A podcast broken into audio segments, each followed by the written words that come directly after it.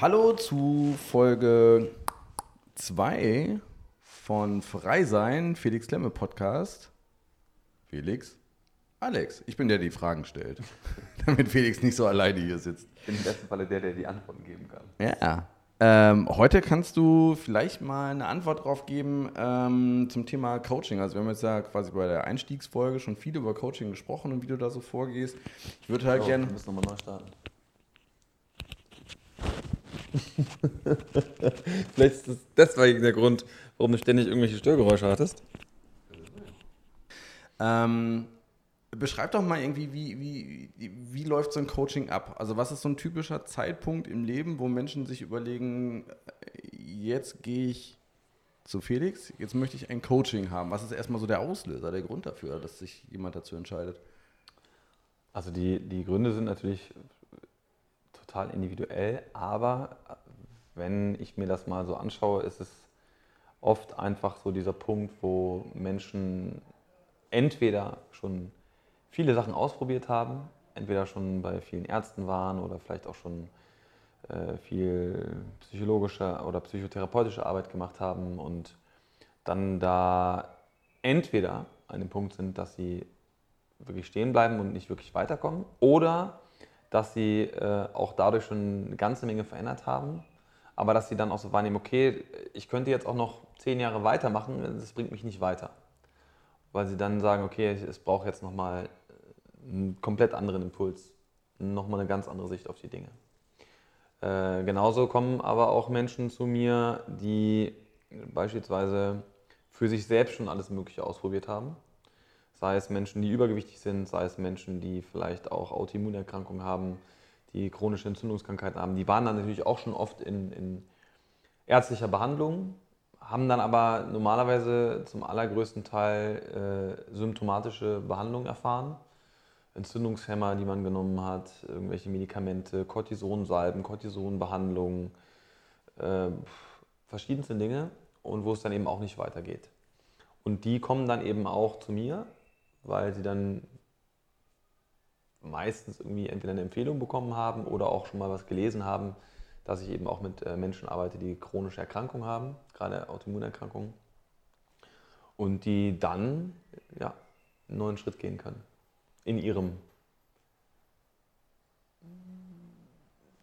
Prozess, sage ich es jetzt mal. Ich, ich spreche ja sehr ungern von, von, von dem Wort Krankheit. Ja, Krankheit ist ja für mich im Endeffekt immer nur ein Zeichen, was der Körper sendet. Also ist, Krankheit ist im Endeffekt immer nur ein Bild von Symptomen. Oder Symptome sind Bilder.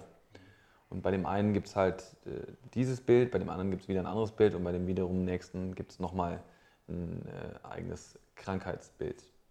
Und in meiner Arbeit versuche ich eben herauszufinden, was ist der, die eigentliche Ursache für dieses Bild, was du hast, welche Faktoren spielen damit eine Rolle. Und äh, wenn ich die Faktoren dann analysiert habe, dann können wir neue Schalter ein- oder ausstellen. Hast du schon mal überlegt, äh, Arzt zu werden? Also war das mal so ein Berufswunsch oder sowas? Witzigerweise habe ich das nach dem Sportstudium überlegt, ja. Also direkt nach meinem Sportstudium habe ich äh, überlegt, eine schulmedizinische ähm, Ausbildung noch zu machen als Arzt, also nochmal ein Studium dran zu hängen. Aber ich konnte mich A nicht so richtig sehen in einer eigenen Praxis oder auch überhaupt in einer Praxis. Und ich habe mich schon gar nicht irgendwie gesehen, dass ich Menschen Medikamente verschreibe. Das war für mich immer so ein Albtraum. Und in der Notfallmedizin konnte ich mich aber irgendwie auch nicht so ganz sehen. Also in der Chirurgie oder so, das wäre ja auch nichts für mich gewesen. Also ich wollte schon Gesundheit erreichen durch meine Beihilfe, sag ich mal. Nicht Beihilfe zum Mord, sondern Beihilfe zur Gesundheit. Ähm, aber immer mit dem Ziel, hin, dass die Menschen im besten Fall in der Lage sind, das selber zu machen. Also witzigerweise, ich habe äh, jetzt vor oder Anfang des Jahres für mich auch so eine, so, ein, ja, so eine neue Wortbedeutung entwickelt, die ich Medizin nenne. So heißt auch eine, meine, meine geheime oder meine geschlossene Facebook-Gruppe. Wer Lust hat, kann da gerne natürlich auch mit reingehen. Ähm, Wir machen den Link unten in die Beschreibung. ja, gerne. Ähm, und Medizin ist eben das M und das E groß geschrieben für das englische me, also für mich. Und äh, warum habe ich das so gemacht? Weil ich damit zum Ausdruck bringen möchte, dass wir selber in der Lage sind, unsere eigene Medizin zu produzieren. Also in uns liegt das volle Potenzial, äh, die biochemischen Stoffe zu produzieren, die unser Körper braucht, um gesund zu werden. Voraussetzung dafür ist natürlich, dass wir die richtigen Nährstoffe auch extern zuführen über unsere Nahrung. Voraussetzung dafür ist, dass wir unserem Körper das richtige Milieu geben, zum einen über die Ernährung, aber auch durch Bewegung. Dass wir ihm auch die richtigen Reize geben über die natürliche Umgebung, in der wir leben. Und dass auch das Natural Network natürlich einen maßgeblichen Einfluss darauf nimmt, wie unser gesamter Stoffwechselkreislauf auch programmiert ist und äh, welche Sicherungen im, im Körper eingeschaltet sind und welche Sicherungen ausgeschaltet sind. Und wenn man sich den Sicherungskasten im Körper mal anschaut und sieht, okay, da sind ja jetzt fünf Sicherungen, die tatsächlich wichtig sind für Küche, Schlafzimmer und Wohnzimmer, die sind gar nicht eingeschaltet. Klar kann ich mich da nicht irgendwie in den Zimmern wohlfühlen, also sollte ich mal dafür Sorge tragen, dass die Sicherungen wieder reingeschaltet sind, um jetzt mal bildlich zu sprechen. Und das gucke ich mir an und dann finde ich heraus, was es da gibt und dann gebe ich eben Möglichkeiten auf, was die Person dann in ihrem Veränderungsprozess alles anschieben kann und ändern kann. Und da geht es immer um Ernährung, da geht es immer um Bewegung, klar, aber da geht es vor allen Dingen auch um das Natural Network. Wie läuft das dann ab, wenn jemand also zum ersten Mal zu dir kommt und du jemanden halt zum ersten Mal kennenlernst beim Coaching? Also in der Regel ist es so, dass ich natürlich erstmal herausfinde, äh, mit, mit welcher Thematik und mit welchen Symptomen ist jemand bei mir. Ähm, je nachdem, was, äh, was für ein Beschwerdebild vorliegt, habe ich dann auch äh, verschiedene medizinische Unterlagen von, von Ärzten oder von psychologischen Gutachten, die dann äh, mir gezeigt werden. Ähm, aber im Endeffekt mache ich mich auch von all dem frei. Ja, das ist auch wichtig, weil sonst äh, begebe ich mich ja auch in den gleichen Rahmen, in dem bislang gearbeitet wurde.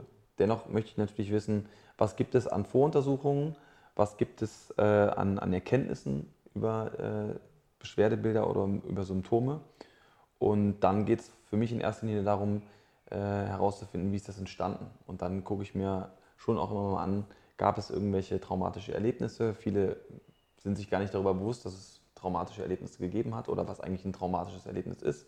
Viele verbinden mit einem traumatischen Erlebnis immer irgendwelche krassen Sachen wie Missbrauch oder schlimme Unfälle, Unglücke, den Verlust eines Menschen, dass jemand gestorben ist oder irgendwelche Sachen. Aber es gibt auch viele, viele kleinere und feinteiligere Facetten und Aspekte von, von Traumata, ähm, die einem so gar nicht bewusst sind. Wenn zum Beispiel in der Kindheit ähm, erlebt wird, dass äh, ein Elternteil einfach so quasi beiläufig darüber spricht, dass das Kind, also man selbst, eigentlich gar nicht gewünscht war und dass man selber so ein Unfall war, dann kann das schon ein traumatisches Erlebnis sein, was sich im Unterbewusstsein festspeichert und woraus sich dann eine, ein Glaubenssatz entwickeln kann, zum Beispiel ich bin nicht gewollt oder ich bin nicht gut genug. Und was dann auch sich in bestimmten Verhalten äußern kann, dass man zum Beispiel ein, äh, ein chronisches Suchtverhalten hat. Sucht nach Süßem, Sucht nach Salzigem, Sucht nach Nikotin, Alkohol, irgendwelche anderen Drogen oder einfach auch anderem Konsumverhalten. Ja. Spielsucht ist beispielsweise auch so ein äh, ausgeprägtes Suchtverhalten. Und da gibt es eben wirklich viele Facetten. Und das versuche ich erstmal herauszufinden. Aber ganz wichtig, es geht in meiner Arbeit nicht darum, lange in der Vergangenheit rumzurühren und da ständig irgendwelche alten Wunden aufzumachen, sondern es geht vielmehr darum, einfach zu gucken, okay, da gab es was, okay, das reicht mir schon, da gab es irgendein Ereignis. Und je nachdem, welche Tragweite das hat, gilt es dann in erster Linie das dann auch emotional neu zu besetzen. Weil wenn es ein emotional krasses Erlebnis war und das in einem Menschen arbeitet, dann blockiert mich das. Und wenn mich das blockiert, dann blockiert mich das vor allen Dingen nicht bewusst, sondern unbewusst. Und das kann dann mit ein Bestandteil sein oder das ist dann oft auch mit ein Bestandteil von den Symptomen oder von dem Beschwerdebild oder auch von dem Krankheitsbild. Das, sind sich die Leute darüber ähm, dann bewusst oder wird ihnen das erst klar, wenn du mit ihnen arbeitest? Oder kommen die eher und sagen, ich weiß, da ist irgendwie mal was gewesen und ähm, dagegen muss ich jetzt oder damit möchte ich arbeiten? Also den meisten ist das nicht bewusst. Weil, also das ist auch total nachvollziehbar, denn ähm, die meisten Menschen haben ja auch gelernt, oder wir haben im Endeffekt alle gelernt, äh, auf die offensichtlichen Dinge zu gucken und auch auf das zu gucken, was man sehen, greifen und irgendwie äh, sich vorstellen kann. Äh, und das sind meistens naheliegende Dinge. Ich nehme ein schönes Beispiel. Jemand äh, geht zum Arzt, weil er chronische Schulterschmerzen hat. Ähm, und dann wird halt die Schulter untersucht in allen möglichen Bereichen. Die wird geröntgt, die wird mit Ultraschall beschallt, äh, die wird auf allen möglichen anderen Ebenen noch untersucht. Äh, es werden Blutbilder gemacht, aber man kann nicht wirklich was finden. Dann könnte die Ursache eine vollkommen andere sein, zum Beispiel, dass der Körper eine Überbelastung hat von der Leber, dass die Leber beispielsweise überbelastet ist und sich dadurch im Körper Entzündungsprozesse zeigen. Und diese Entzündungsprozesse zeigen sich dann halt irgendwo im Körper.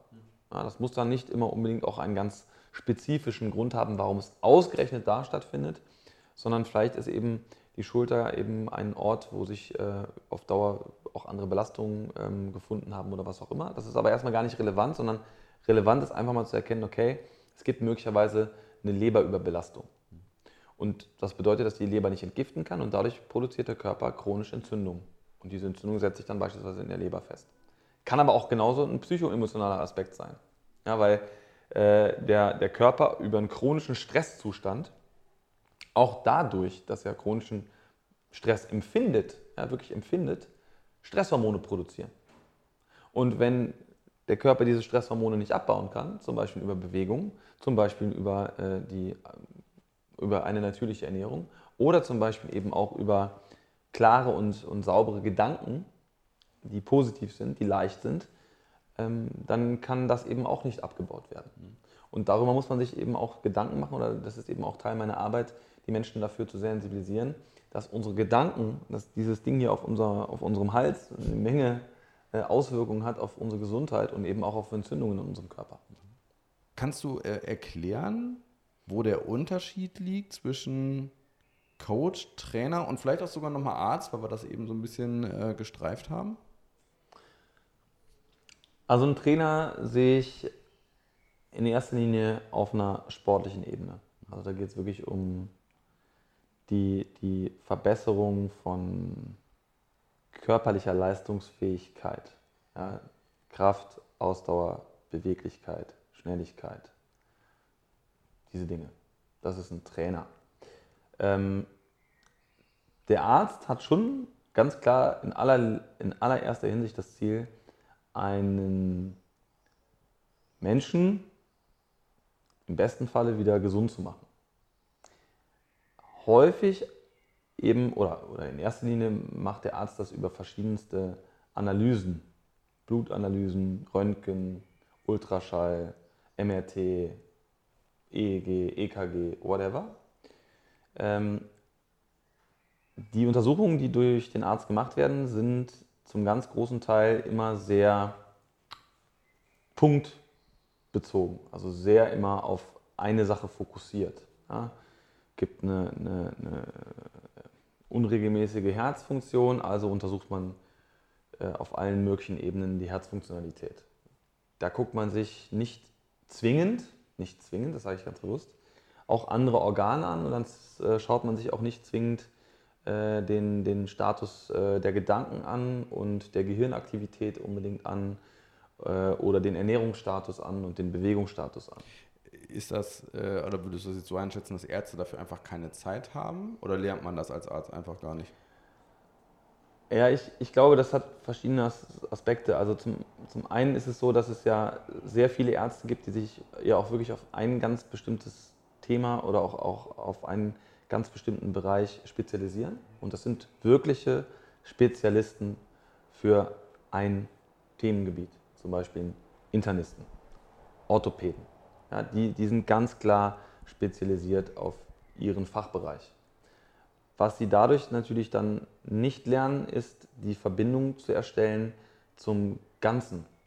Ja, also äh, ein Orthopäde ist äh, absoluter Profi in Knochen, Gelenken, Sehnen, Bändern und Muskeln, ist aber wahrscheinlich nicht gut oder sehr gut darin ausgebildet, das zu verknüpfen mit dem gesamten organischen Apparat, mit dem Gehirnapparat und mit dem Apparat des Umfeldes, mit dem Natural Network, was eben auch maßgeblichen Einfluss nimmt und genauso auch Bewegung äh, oder Ernährung. Und ich sage jetzt ganz bewusst Apparat, ja, weil es ist sehr oft apparativ, wie äh, schulmedizinisch gearbeitet wird. Das ist jetzt nicht wertend, sondern es ist einfach so, wie die Schulmedizin häufig arbeitet über Apparate oder Gerätschaften. Ähm, ich glaube auch, dass, das ist auch so meine Wahrnehmung und ich habe auch einige Ärzte in meinem Freundes- und Bekanntenkreis. Ich glaube, dass sich äh, die Schulmedizin schon auch gerade verändert, dass auch immer mehr äh, die alternative Medizin auch Eingang erhält. Ähm, natürlich nicht überall, weil es auch immer noch viele Schulmediziner gibt, auch in meinem Freundes- und Bekanntenkreis, in, aus meiner Erfahrung, die sich ganz klar äh, von der Alternativmedizin distanzieren und die ganz klar äh, sich mit der Biochemie des Körpers befassen und dann eben auch äh, zum ganz großen Teil über pharmazeutische Dinge dann arbeiten. Das muss einfach jeder für sich entscheiden, was er da möchte. Die meisten Ärzte haben einfach auch nicht die Zeit, sich natürlich eine Stunde mal äh, mit ihren Patienten zusammenzusetzen. Und das ist eben auch genau der Unterschied zum Coaching. Also im Coaching habe ich zum einen natürlich Zeit, um mir äh, ein genaues Bild zu machen von den Menschen, mit denen ich arbeiten darf. Und ich bin eben kein Spezialist, so wie ein Orthopäde oder ein Internist oder ich bin auch kein Psychologe, sondern ich schaue mir das Gesamtbild an. Also über die Psychoneuroimmunologie, durch meine Ausbildung habe ich schon auch verstanden, eben viele Facetten und auch viel Wissen über Psychologie, Neurologie, auch Ernährung, Immunologie und auch schon den gesamten sozialen Bereich zu verstehen. Ähm, durch meine Ausbildung als Sportwissenschaftler weiß ich natürlich auch eine Menge über Anatomie und Physiologie, aber so grundsätzlich mache ich mir dann eben ein Gesamtbild. Und äh, ich weiß einfach, wie wichtig das gesamte Umfeld ist, in dem wir leben, Thema Natural Network, und wie wichtig Ernährung und Bewegung ist, aber auch vor allen Dingen, wie unsere Gedanken sind, die wir tagtäglich denken. Und gerade die Gedanken sind entscheidend dafür, was wir tagtäglich tun und wie auch unsere gesamte Biochemie im Körper eingestellt ist. Und ein ganz großes Feld ist natürlich auch die Epigenetik, also die, die Schalter in unseren Zellen, die wir beeinflussen können über Ernährung, über Bewegung, über die Menschen, mit denen wir uns umgeben, über die Arbeit, die wir machen, über den Lebensraum, in dem wir leben, über das, was wir tagtäglich denken, über das, was wir tagtäglich, tagtäglich fühlen. Äh, all das ist steuerbar, all das ist beeinflussbar. Und das ist Teil zumindest von meinem Coaching, was ich mache, um mir wirklich das komplexe Gesamtbild Mensch anzuschauen. Findest du dann erstmal raus, beispielsweise welche Schalter oder welche Sicherungen ähm, vielleicht aus- oder angeschaltet sind oder verändert werden sollten? Oder finden die Menschen das im Laufe des Coaching-Prozesses selber raus? Sowohl als auch. Also ich habe schon natürlich auch immer, äh, nicht nur aufgrund dessen, was ich gelernt habe, sondern auch mittlerweile eine Menge Erfahrungswerte, wo ich dann auch schon sehr klar sagen und sehen kann, okay, der und der Schalter ist gerade nicht eingeschaltet und da gibt es möglicherweise Schwierigkeiten und Probleme aufgrund von bestimmten Ernährungssituationen, aufgrund von bestimmten Entzündungsfaktoren etc. pp. Das kann ich ja alles über eine Anamnese herausfinden, die ich dann mache. Ähm, aber genauso ist es auch so, und das ist ja das Besondere dann daran und das eigentlich Schöne daran, wenn jemand das selbst herausfindet und selber entdeckt, ach krass, guck mal, da merke ich gerade, da ist ja noch was in mir, was arbeitet und was mich total blockiert. Und diese Blockaden, die sind nun mal in erster Linie durch gelerntes Verhalten, durch Glaubenssätze, durch ähm, ja, Faktoren beeinflusst, die, die sich dann am Ende des Tages in Symptomen auch zeigen. Was sind so typische Glaubenssätze, ähm, die du dann erstmal freilegst und dann möglicherweise auch veränderst mit den Menschen? Äh, krasse Glaubenssätze sind wie, äh, das werde ich nie können, das werde ich nie schaffen, ähm, ich, bin, ich muss es perfekt machen oder ich bin Perfektionist oder ähm, genauso auch Glaubenssätze wie, ähm, erfolgreich sein kann ich nur, wenn es anstrengend ist oder wenn ich hart an mir arbeite. Ähm, ich werde für immer krank sein oder ich bin unheilbar krank oder ich werde mich von meiner Krankheit niemals befreien können. Ähm, ich werde immer Schmerzen haben. Unzählige. Äh, kannst du beschreiben, wie du dann damit umgehst oder wie du dann da, da dich dem näherst und den Leuten hilfst, äh, so, so einen Glaubenssatz zu verändern oder loszuwerden? In erster Linie gilt es für mich herauszufinden, wo hat dieser Glaubenssatz gestartet. Und oft startet der in sehr jungen Jahren. Und das ist das Spannende, dass diese ausschlaggebenden Erfahrungen im, im frühen Lebensalter eine unglaubliche Tragweite haben, die eben bis in unser Erwachsenenalter reichen. Es ist nicht so, dass jetzt diese eine Erfahrung in der Kindheit oder Jugend beispielsweise, nur diese eine dazu geführt hat, dass wir heute diesen krassen falschen Glaubenssatz von uns selber haben. Aber diese eine krasse Erfahrung in der Kindheit hat dazu geführt, dass wir dadurch begonnen haben, auf etwas, was negativ ist, verschärft den Fokus zu richten. Das heißt, wir machen dann aus, aufgrund dieser einen krassen Erfahrung in unserer Kindheit oder Jugend immer wieder vorsichtig oder auch in so einer Zurückhaltung oder auch aus so einer Angst- oder Vermeidungsstrategie ganz bestimmte Dinge nicht oder verhalten uns ganz bewusst auf eine ganz bestimmte Art und Weise, um genau das zu vermeiden. Und dadurch, dass wir das nicht nur einmal tun, sondern wieder und wieder und wieder und immer wieder tun, entwickelt sich dann daraus ein gelerntes Verhalten, eine, eine Gewohnheit. Und aus dieser Gewohnheit wird dann im Laufe des Lebens äh, ein Teil der Identität oder sogar die gelebte Identität. Und wenn das dann Teil meiner Identität ist, dass ich glaube, nur Dinge erreichen zu können, wenn ich sie perfekt mache, dann ist das fatal. Ja, weil dann lebe ich unter ständigem Druck, unter ständigem Stress und äh, in einer totalen Härte mir selbst oder anderen Menschen gegenüber. Und werde vor allen Dingen nie fertig, weil so richtig perfekt schafft man ja meistens eh nie. Ne? Ist auch immer interessant. Kann man, das, kann man das ein bisschen vergleichen äh, mit äh, quasi einer Schonhaltung, wenn jemand Rückenschmerzen hat? Wie meinst du das? naja, das, ähm, dieser, dieser Glaubenssatz oder dieses ähm, Ich muss alles perfekt machen oder ähm, was sich in jungen Jahren eingeschlichen hat, äh, quasi wie ein Rückenschmerz ist. Mhm. Und um den Rückenschmerz zu vermeiden, nehme ich halt eine Haltung ein und die Haltung macht zwar, dass, die, dass ich die Schmerzen erstmal nicht spüre, aber letzten Endes verändert sich mein ganzer Körper dadurch, weil ich irgendwie immer so eine krumme Haltung einnehme. Und dadurch wird es eher noch schlimmer als besser. Ah, okay. Ja, genau. Äh, das ist im Prinzip diese, was du beschreibst, ist diese Schonhaltung, um den Schmerz nicht zu spüren. Ähm, das macht man dann eben häufig auch im Verhalten, dass man, wenn man jetzt eine negative Erfahrung gemacht hat, dann geht man im weitesten Sinne auch in so eine Art Schonhaltung, indem man dann eben genauso versucht, diese eine negative Erfahrung nicht zu spüren. Und entscheidend ist dann, und das mache ich dann in meinen Coachings, dass ich dann diesen einen negativen Moment, und das muss nicht in der Kindheit sein, ja, das kann auch im Erwachsenenalter sein, das ist vollkommen frei, ich mache das auch zeitlos. Entscheidend ist einfach nur herauszufinden, was hat den größten Impact, ja, was hat gerade für dich äh, spürbar den größten Einfluss auf dieses negative Empfinden bei dir. Da dann hinzugehen, das mache ich dann in den Coachings, und dieses negative Gefühl aufzulösen und neu zu besetzen. Und dann entsteht auch wirklich ein neuer Raum, weil dann, und das passiert dann auch wirklich im Körper, dann schalten wir Schalter, die aus waren, wieder ein. Oder schalten auch Schalter, die gar nicht eingeschaltet sein sollten, schalten wir wieder aus. Und dann arbeite ich wirklich mit den Menschen über ihre Epigene. Ja, und Epigene sind extrem flexibel, die sind extrem beweglich und die sind extrem sensibel dafür, was neuronal über unser Gehirn an Signalen in unseren Körper geschickt wird, auch was hormonell über unser Gehirn in den Körper an Informationen gesendet wird. Und äh, einfach nur über eine ganz bestimmte Sichtweise kann ich in meinem Körper wirklich einen neuen Zustand, einen neuen biochemischen Cocktail produzieren. Und damit auch einen neuen Seinszustand. Und das ist im Endeffekt auch nichts anderes als äh, die, die ganz junge Wissenschaft äh, der Neuroplastizität. Ja? Also die Neurowissenschaften, die äh, beschäftigen sich immer mehr mit der Thematik, was ist eigentlich unser Gehirn imstande zu leisten.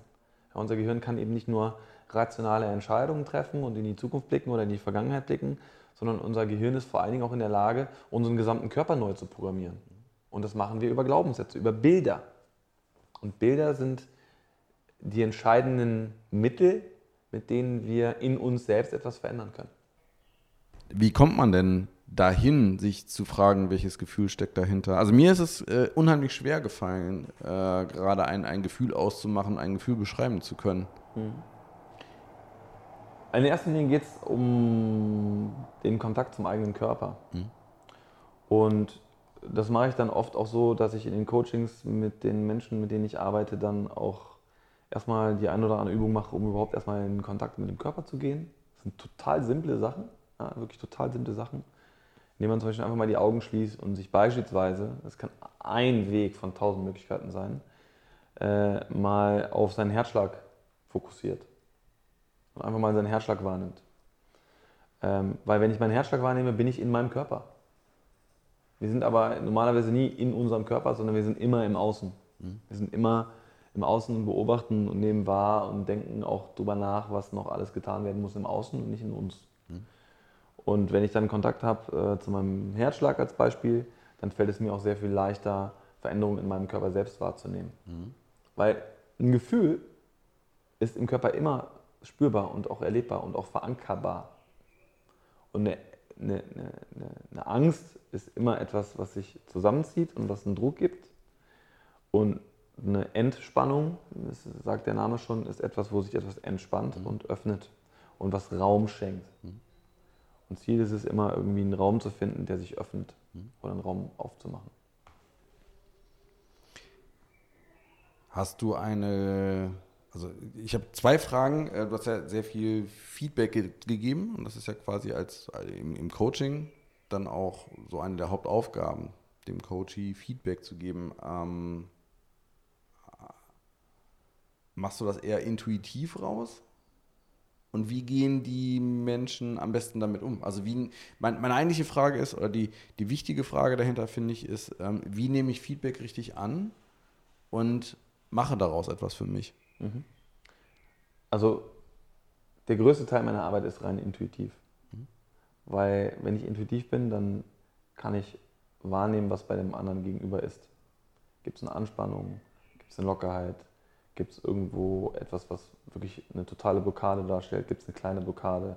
Das geht so weit, dass ich teilweise bei meinem Gegenüber im Körper spüren kann, wo sich im Körper gerade eine Blockade befindet.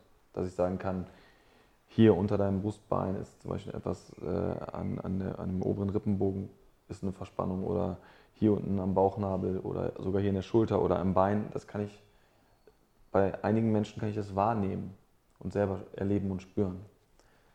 Ähm, die Menschen, die für sich selber damit was im besten Falle auch mitnehmen wollen, müssen sich dabei auch nicht großartig anstrengen. Das ist ja das Schöne daran, sondern sie verankern es in dem Moment, in dem sie es erleben. Und erleben heißt, indem sie das fühlen. Und das ist das Gleiche wie, wenn du, oder wenn ich jetzt von mir selber spreche, als ich in Norwegen war und im Iglo übernachtet habe und morgens aufgewacht bin und habe ein, ein, ein, keinen blauen Himmel gesehen, sondern ich habe blauen Schnee gesehen, weil die Sonne, die durch den Schnee schien, blaues Licht im, im Iglo gemacht hat, ist es eine Erfahrung, die werde ich in meinem ganzen Leben immer wieder mir vor Augen holen können und erleben und wieder fühlen können. Und dieses Gefühl, was ich dabei hatte, von dieser Kälte, die da war, aber auch dieser absoluten Klarheit und Leichtigkeit und so diesem weit weg zu sein, die ist immer in mir drin. Und das passiert in dem Coaching dann auch. Du hast in dem Moment ein, ein neues Gefühl mhm. Und dieses Gefühl nimmst du dann ja auch bewusst wahr und dann ist es verankert. Da musst du nicht üben, mhm. sondern es ist, in dem Moment ist es erlebt. Also das ist eine gelebte Wirklichkeit und es ist eine gelebte Veränderung, mhm. weil es ist eine Veränderung, die da stattgefunden hat. Krass. Wie oft ähm, wird so ein Coaching normalerweise durchgeführt, bis das dann verankert ist? Oder baut das dann aufeinander auf? Also, dass du dann quasi beispielsweise nach der Ungeduld in der nächsten Session die Angst ähm, dir vornimmst, in Anführungsstrichen? Also, oft reicht ein Coaching. Das ist, das mag verrückt klingen, aber es ist wirklich oft ein Coaching. Krass. Weil und du hast es ja gerade selber wahrgenommen, ja. Äh, es war das Gefühl, in Anführungszeichen, Ungeduld. Aber an diesem Gefühl Ungeduld hängen so viele andere Gefühle bzw. Emotionen wirklich mit dran. Und natürlich hängen auch damit verbunden ganz viele Bilder und Erfahrungen mit dran, die du jetzt in, diesem, in dieser einen Klarheit sofort mit einer Geschichte verarbeitest und löst. Das kann dann schon reichen. Ja? Es kommt natürlich immer ganz darauf an, was sind die Themen? Ja, was kommt dann noch? Mhm. Und es ist auch immer wieder so, dass sich die, das eine Thema zeigt und löst und damit auch viele andere Dinge. Aber dann zeigt sich eben etwas Neues. Und dann kann das Neue sich zeigen und dann kann das Neue auch wiederum gelöst werden. Aber oft ist es auch so, dass die Klienten, die dann bei mir waren, Dinge für sich selber sehr gut lösen können, weil sie zum einen diese eine Erfahrung gemacht haben, die sie erlebt haben und auch für sich dann schon damit eine Technik, beziehungsweise gar nicht eine Technik, sondern einen Weg gefunden haben, mit sich selbst in Kontakt zu gehen, das einfach zu beleuchten und das dann auch in Leichtigkeit zu lösen. Mhm. Weil das war jetzt nicht kompliziert. Ja, das war eine sehr einfache Geschichte. Und du warst bei vollem Bewusstsein und trotzdem warst du auch in einem besonderen Kontakt zu dir selber. Mhm. Ich hoffe, dass ich den äh, später quasi nochmal genauso aufnehmen kann. Also es ist jetzt, ist jetzt gerade so, dass ich mir denke, boah, diese ganzen einzelnen Dinge, schön, dass ich es aufgenommen habe, mir nochmal angucken kann. Diese einzelnen äh, Schnipsel in diesem Rattenschwanz, mhm. äh, die würde ich mir halt dann später selber gerne nochmal rauspicken und irgendwie nochmal für mich selber beobachten oder bearbeiten. Ja. Äh, und das Spannende ist, der Verstand will das immer. Ja. Weil der Verstand sagt jetzt, wie funktioniert das? Ja was habe ich genau gemacht und warum funktioniert das. Das Spannendste ist, dass das Warum und das Wie nicht entscheidend ist. Das Entscheidende ist für mich, dass es funktioniert. Mhm. Ja, weil mir ist doch egal, wie es funktioniert. Ja, es gibt immer einen Weg dorthin. Mhm. Aber machst du dir, wenn du den Berg bestiegen bist und du oben angekommen bist und du wieder unten angekommen bist und du diesen, diesen, diesen Berg erklommen hast, machst du dir danach ständig Gedanken darüber, wie genau bin ich da jetzt draufgekommen? Warum hat das eigentlich genau geklappt? Und diese eine Stelle da, wie habe ich das nochmal gemacht? Und das stimmt. Das wo habe ich mich da nochmal genau gesichert? Und war das jetzt richtig oder hätte ich mich da nochmal anders sichern sollen? Und wäre das vielleicht besser gewesen, den Haken vielleicht nochmal woanders reinzumachen? So, das machst du danach auch nicht. Ja. Sondern das, was bleibt, ist die Erinnerung und die Erfahrung, die du damit verbindest, oben angekommen zu sein und was du da oben sehen konntest und wahrnehmen konntest und fühlen konntest. Und das ist das, worum es geht. Ja? Geht da nicht darum zu fragen, ja, wie hast du das jetzt gemacht? Egal, ich bin raufgekommen. Ich weiß, dass Aber ich Wie hast du dich gefühlt, habe. als du oben gestanden ja, genau. hast? Ja. Das rationale Gehirn kann dann nur alles zerpflücken.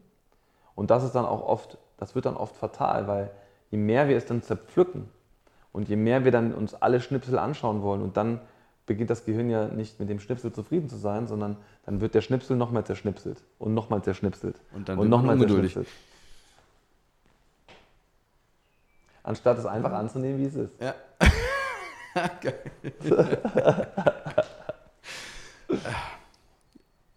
Ich glaube, da muss ich jetzt erstmal noch ein bisschen äh, drüber schlafen. Genau, weil du hast ja äh, einleitend die Frage gestellt, so was, was kann man, was können die Menschen da draußen machen, um für sich selbst so weiterzukommen? Ja.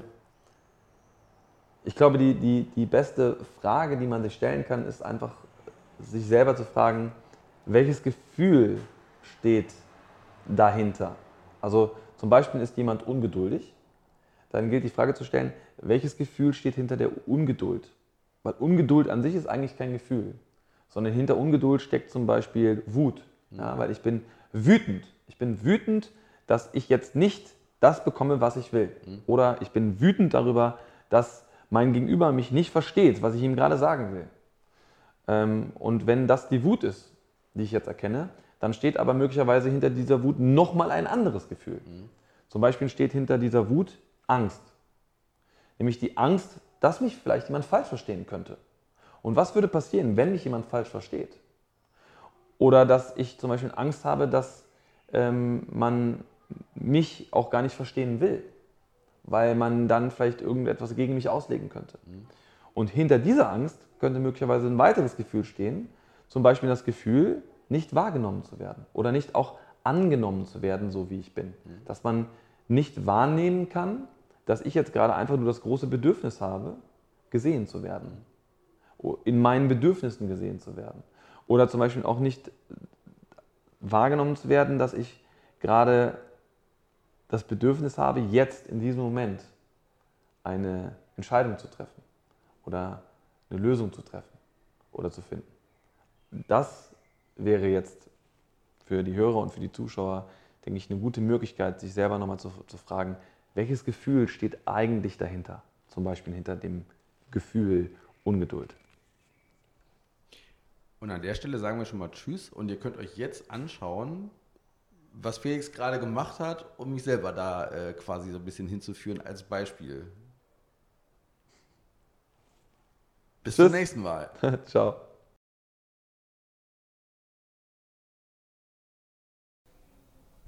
Hast du ein, ein, ein, also ich kann mir jetzt vorstellen, dass Leute da draußen sitzen und sich denken, würde ich ja gerne rausfinden, ähm, was mich da möglicherweise blockieren könnte. Gibt es so typische Fragen, die man sich erstmal selber stellen kann? Oder geht das nur in Zusammenarbeit mit einem Coach? Oder können, können sich die Leute da draußen jetzt irgendwie äh, vielleicht eine, eine Frage selber stellen oder so, so, so ein bisschen graben und gucken, ob sie da etwas finden, womit sie dann äh, Machen wir es, wenn du Bock drauf hast. Gibt es irgendwas, wo du bei dir merkst, gibt es irgendwo was, was dich blockiert?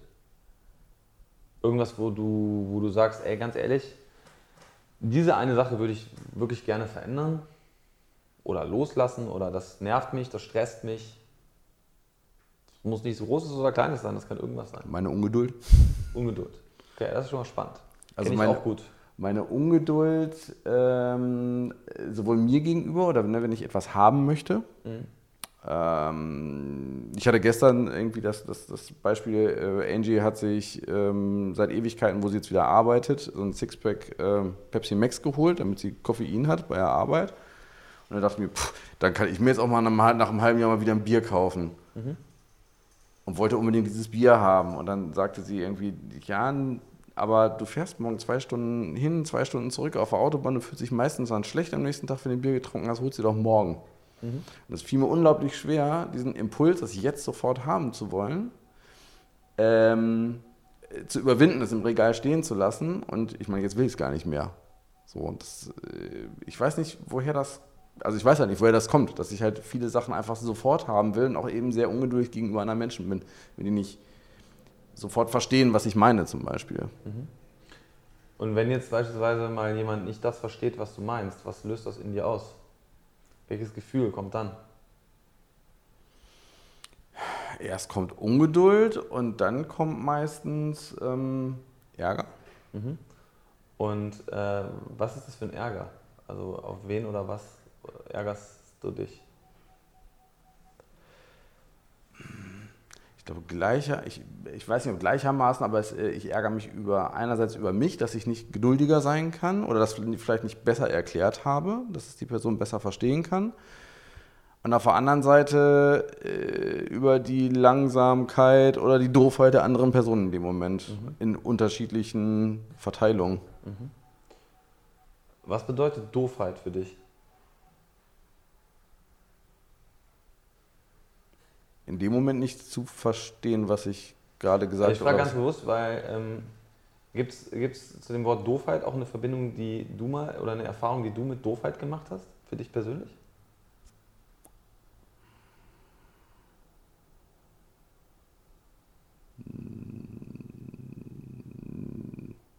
Keine, die mir jetzt so direkt einfallen würde. Bleiben wir nochmal dieser Ungeduld und so, was war das zweite Gefühl? Ärger? Ärger? Und bleibt es bei Ärger oder kommt da noch was? Äh, nach dem Ärger kommt dann meistens irgendwann Gleichgültigkeit. Also wenn die, wenn mein Gegenüber das dann nicht versteht oder ich versuche das dann oft zu überspielen, so, pff, dann ist es halt auch nicht so wichtig. Um mich selber nicht so arg damit beschäftigen zu müssen, auf der einen Seite, dann verliere dann irgendwie die, die, die Lust daran. Aber auf der anderen Seite auch, um äh, vielleicht die andere Person jetzt nicht zu überfordern. Also ich habe dann ganz oft Angst, dass ich ähm, die andere Person oder Personen, wenn da mehrere sitzen, ähm, dass ich entweder viel zu weit aushole und das dann gar nicht richtig erklären kann, was ich meine und denke mir dann oft, das interessiert die dann gar nicht.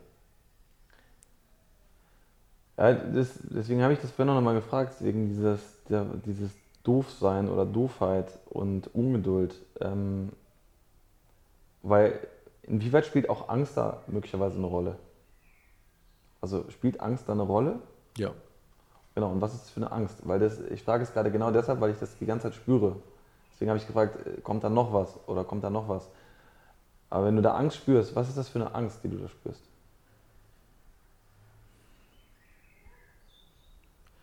Pff, Nicht verstanden oder falsch verstanden zu werden. vielleicht selbst doof gefunden zu werden von denen, die mir gegenüber sitzen. Genau, und das ist jetzt interessant. Und wo kommt das her? Wann hast du das Gefühl in deinem Leben am krassesten gespürt? Welches Bild kommt da?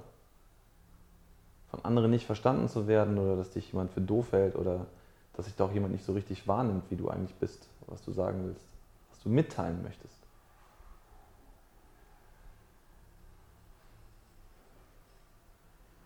Kann ich schwer beschreiben.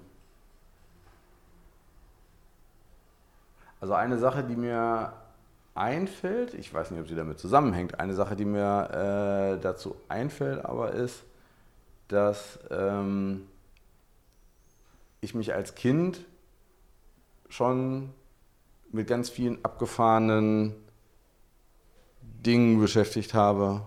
Und meine Grundschullehrerin, diese Abschulzeitschrift der, der Grundschule äh, damals reingeschrieben hat, ähm, Alex will irgendwann Parapsychologie studieren. Mhm. Was ich natürlich nie gemacht habe, weil äh, das kann man nicht studieren, glaube ich zumindest. Vielleicht kann man es mittlerweile. Damals konnte man es nicht. Ähm, aber ich habe damals schon immer das Gefühl gehabt, dass ich mich irgendwie ähm, mit Sachen beschäftigt habe, womit keiner in meinem Umfeld irgendwie was anfangen konnte. Also meine Eltern haben das jetzt nie, nie äh, irgendwie belächelt oder so, sondern haben dann halt immer sehr bewusst gesagt, so, ja, okay, dann, wir haben da keine Ahnung von, musste irgendwie selber durch oder musste ich selber mit beschäftigen. Und äh, ich könnte mir vorstellen, dass ich deswegen das Internet so liebe, weil diese ganzen abgefahrenen Sachen, äh, da habe ich dann halt plötzlich mehr Informationen oder andere, die sich auch mit, damit beschäftigen, so ab 92, 93 übers, übers Netz gefunden. und habe quasi so Gleichgesinnte gefunden und habe immer das Gefühl, die, die, ähm, die, Welt, die Welt in Bielefeld äh, war damals ein bisschen zu klein für mich. Da habe ich niemanden gefunden, der, der sich mit Dingen beschäftigt, mit denen ich mich auch beschäftige. Das ist total interessant. Jetzt spür mal gerade, welche Emotionen gerade in deinem Körper rumspielen, rum, rumfliegen. Welche, welche Emotionen spürst du gerade in deinem Körper? Was ist gerade da? Ich finde es gerade sehr aufregend, so ja. sehr interessant, das äh, so zu beleuchten. Ja, aber und welche Gefühle nimmst du wahr, während du da so drüber sprichst? Als du gerade über deine Lehrerin gesprochen hast, wie die das gesagt hat oder was du auch wahrgenommen hast, als du es gelesen hast, was dir da so kam. Also welche, welche Emotionen gehen dir, schwören gerade so durch deinen Körper in dieser Verbindung damit? Auf, äh, auf der einen Seite immer noch irgendwie Unsicherheit, wie ich damit umgehen soll, und auf der anderen Seite so, ich kann das Gefühl gerade schwer beschreiben. Ich, ähm,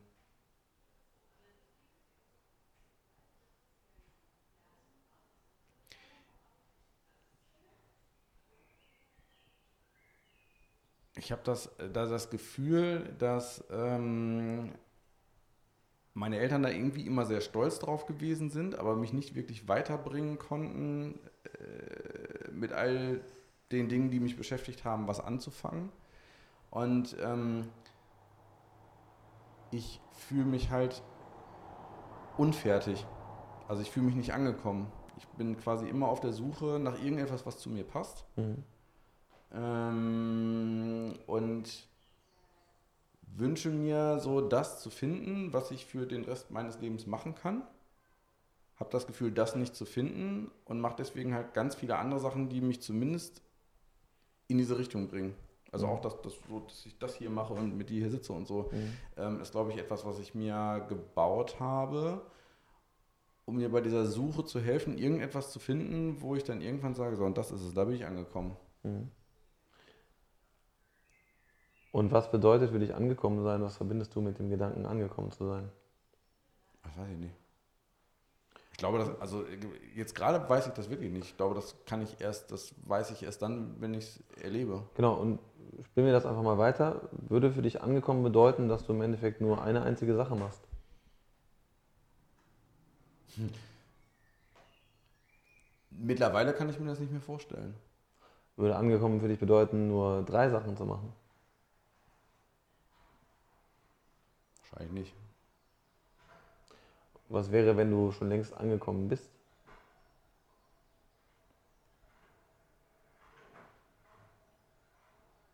Aber müsste ich das dann nicht irgendwie fühlen, dass ich angekommen bin? Oder ist das auf der Reise? Ne? Ja, welches Gefühl hindert dich an, daran, das auch zuzulassen, dieses Gefühl auch der, des Angekommenseins wahrzunehmen?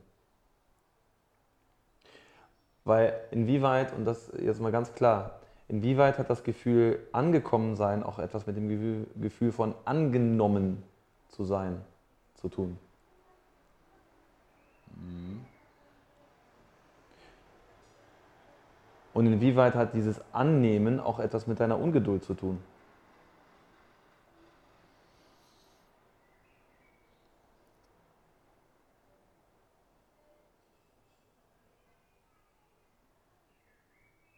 Vielleicht bin ich für mich tatsächlich angekommen, fühle mich aber, also ich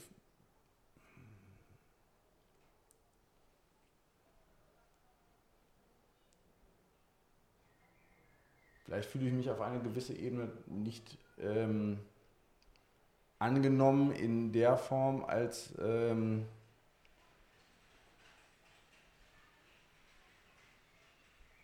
dass ich mich nicht in eine Schublade tun lasse. Ganz bewusst nicht ja. auf der einen Seite, aber eigentlich manchmal würde ich gerne in eine Schublade passen. Weil du das angenommener wärst. Ja. Genau. Und jetzt stell dir mal vor, die Menschen, die dir wirklich wichtig sind, die wirklich für dich eine Bedeutung haben, mhm. die würden dich in deinem Tun, in allem, was du tust, in deinem Sein, wie du bist, zu 100% annehmen. Ich glaube, das tun sie. Ich glaube, das reicht mir, also mir und, persönlich. Genau, und du, das ist vielleicht einfach nur der, genau dieser Glaubenssatz, der, der in dir arbeitet, der sagt, das reicht nicht. Mhm. So, und dieses, dieses reicht nicht, ist es vielleicht das, dass deine Eltern dir eben vielleicht nicht den Raum gegeben haben, wie du es eben beschrieben hast, dass sie dich darin quasi noch mehr bestärkt haben, noch mehr einfach verrückte Dinge zu tun, wie du sie als Kind tun wolltest oder getan hast? Und inwieweit ist es vielleicht auch was total Verrücktes, sich abends noch ein Bier reinzustellen, wenn man das möchte, anstatt einen ganzen Kasten? Weil es ging ja um hm. ein Bier. Hm. Ja, und ist es dann wirklich Ungeduld oder ist es eher das Gefühl, nicht angenommen zu sein, wie du bist? Oder auch, inwieweit kannst du auch von anderen Dinge annehmen, hm. wenn sie für sich einfach etwas tun, was sie für sich tun wollen? Schwer. Also etwas von anderen anzunehmen oder Hilfe anzunehmen, fällt mir wirklich äh, ziemlich schwer, ja. Ja. Und inwieweit kannst du auch einfach annehmen, dass jemand für sich selber die Entscheidung trifft, wie jetzt Angie, die dann sagt, ich hole mir jetzt Pepsi Max, ja, weil ich da Bock drauf habe oder was auch immer sie mit Pepsi Max positiv verbindet, dann einfach zu sagen, ja, nimm dir deine Pepsi Max, ich nehme das an, dass du das haben möchtest und damit ist gut. Weil es kommt ja dann aber rein, ja, wenn, wenn sie das nimmt, dann möchte ich aber auch was nehmen. Ja. Und dann ist halt die Frage, inwieweit nimmst du das wirklich vollkommen an? Kannst du es erst annehmen, wenn du dir selber was nimmst? Oder kannst du es einfach so annehmen, wenn jemand das für sich entscheidet? Und das, deswegen ist dieses Annehmen auch immer auf beiden Seiten wichtig. Weil es geht nicht nur darum, dass man dich so nimmt, wie du bist, sondern dass du genauso auch andere Menschen annimmst, wie sie sind. Und nochmal die Frage, was wäre, wenn du einfach dich vollkommen so annimmst, wie du bist? Und wenn du auch Entscheidungen von anderen Menschen und auch einfach Menschen, wie sie sind, voll und ganz so annimmst, wie sie sind? Wenn du das machen würdest, wie viel Ungeduld gibt es da noch?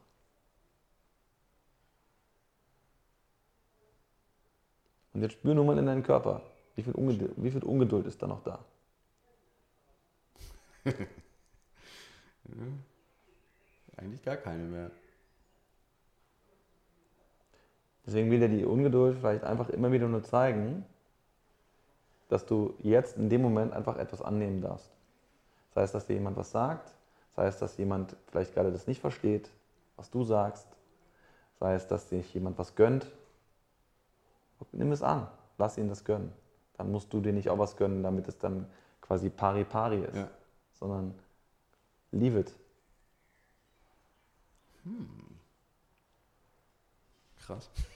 Ja, das Spannende ist jetzt, ähm, ich weiß nicht, ob das jetzt äh, greifbar ist für den Zuhörer oder den Zuschauer, Aber was passiert gerade bei dir? Beschreib mal gerade, was bei dir passiert.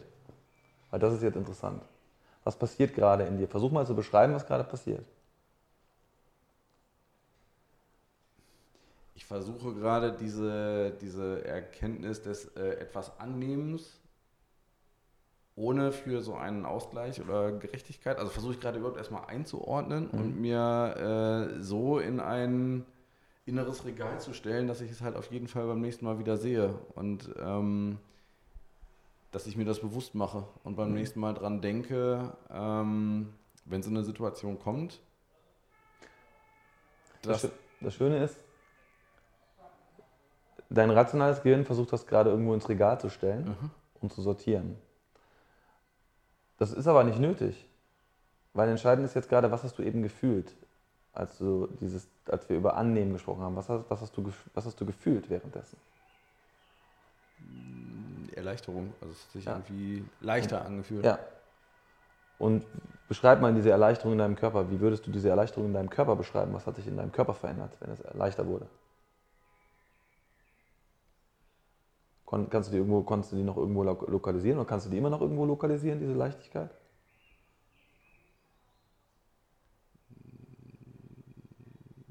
Lokalisieren kann ich sie quasi so hier. Ja, wie ist es jetzt, wie war es Ja. vorher?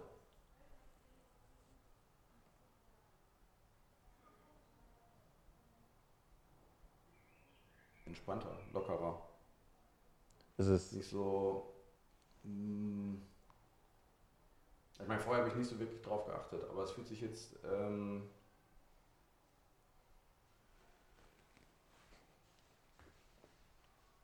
also, dass eine Last genommen wurde, äh, wäre jetzt übertrieben gesagt. Äh, so, so, so sehr hat mich das jetzt vorher nicht belastet. Aber pass auf, wir machen einen kleinen Test.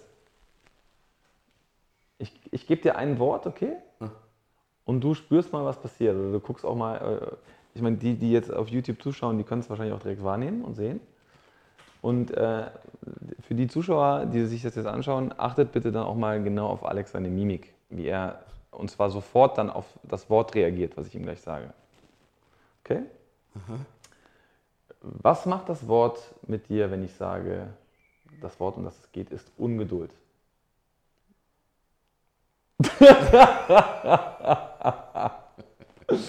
Das ist interessant. Ja, das war gerade interessant. Was hast du gemerkt? Ich musste kurz überlegen, also wirklich so eine Millisekunde quasi überlegen, dann erstmal sofort drüber lachen Ah. und dann so fühlt sich fühlt sich anders an. Ich kann es halt gerade nicht beschreiben. Genau, und das ist genau, also deswegen, ich habe jetzt, wir haben zwar jetzt, also die Eingangs, der Eingang war ja, wie wir jetzt gerade hier hingekommen sind, kann ich den Menschen da draußen irgendwas geben, was sie sich selber sagen können oder fragen können? Mhm. Das ist relativ schwierig, das so pausch zu pauschalisieren, weil es hat eben jeder wirklich seine ganz individuellen Themen. Aber das, was ich vielleicht einfach sagen kann, ist, ähm, hinter, hinter jedem Ding, was wir über uns sagen, ja, also Ungeduld ist ja kein Gefühl. Ja, Ungeduld ist kein Gefühl, das ist nur eine, eine Beschreibung dessen, wie man sich eigentlich gerade fühlt. Okay. Und wenn ich Ungeduld sage, dann fühle ich mich in dem Moment zum Beispiel eingeengt. Ja? Oder ich habe das Gefühl, mir rennt die Zeit davon. Und das ist aber auch kein Gefühl. Äh, keine Zeit zu haben bedeutet ähm, zum Beispiel sich nicht zeigen zu können. Oder nicht das, das ähm, erlebbar zu machen, was man erlebbar machen möchte. Und bei dir war es jetzt aber äh, offensichtlich das Thema zum Thema Ungeduld. Ja, das Gefühl, was hinter Ungeduld steht, ist angenommen zu sein und auch anzunehmen, was ist. Aber deswegen ist Ungeduld für jeden eben auch da ganz individuell.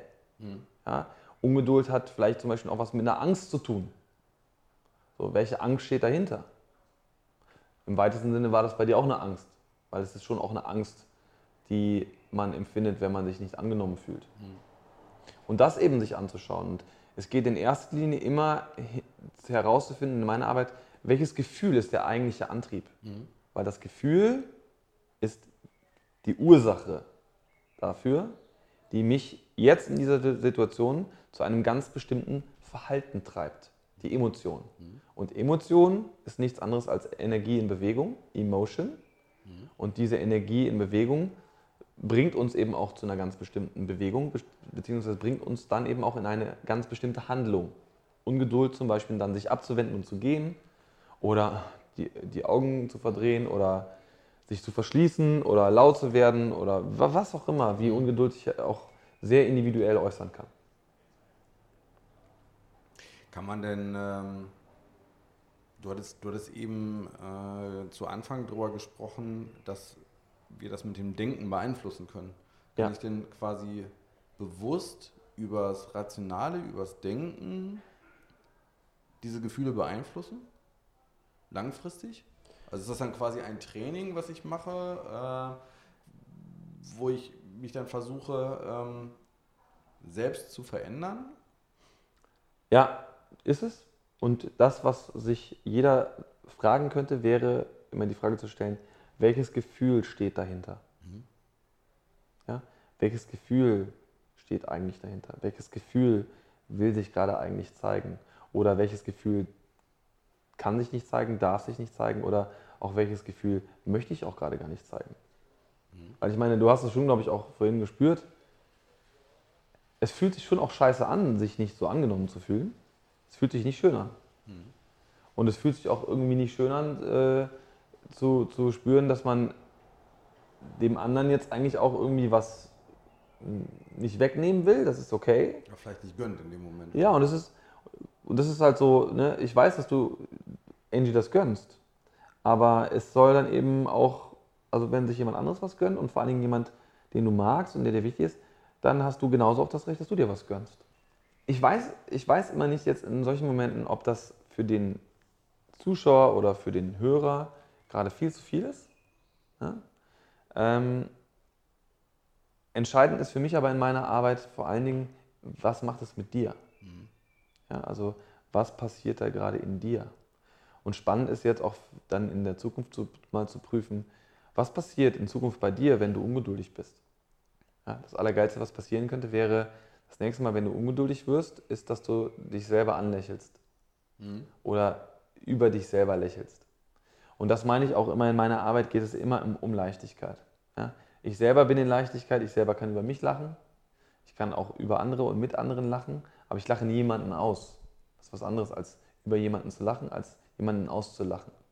Aber ich kann genauso auch darüber lachen, äh, wie du gerade reagiert hast auf mhm. das Wort Ungeduld. Mhm. Ähm, genauso kann ich auch über mich selber lachen, wenn ich mich in manchen Momenten selbst entdecke oder über was auch immer. Und die ja, Leichtigkeit ist entscheidend.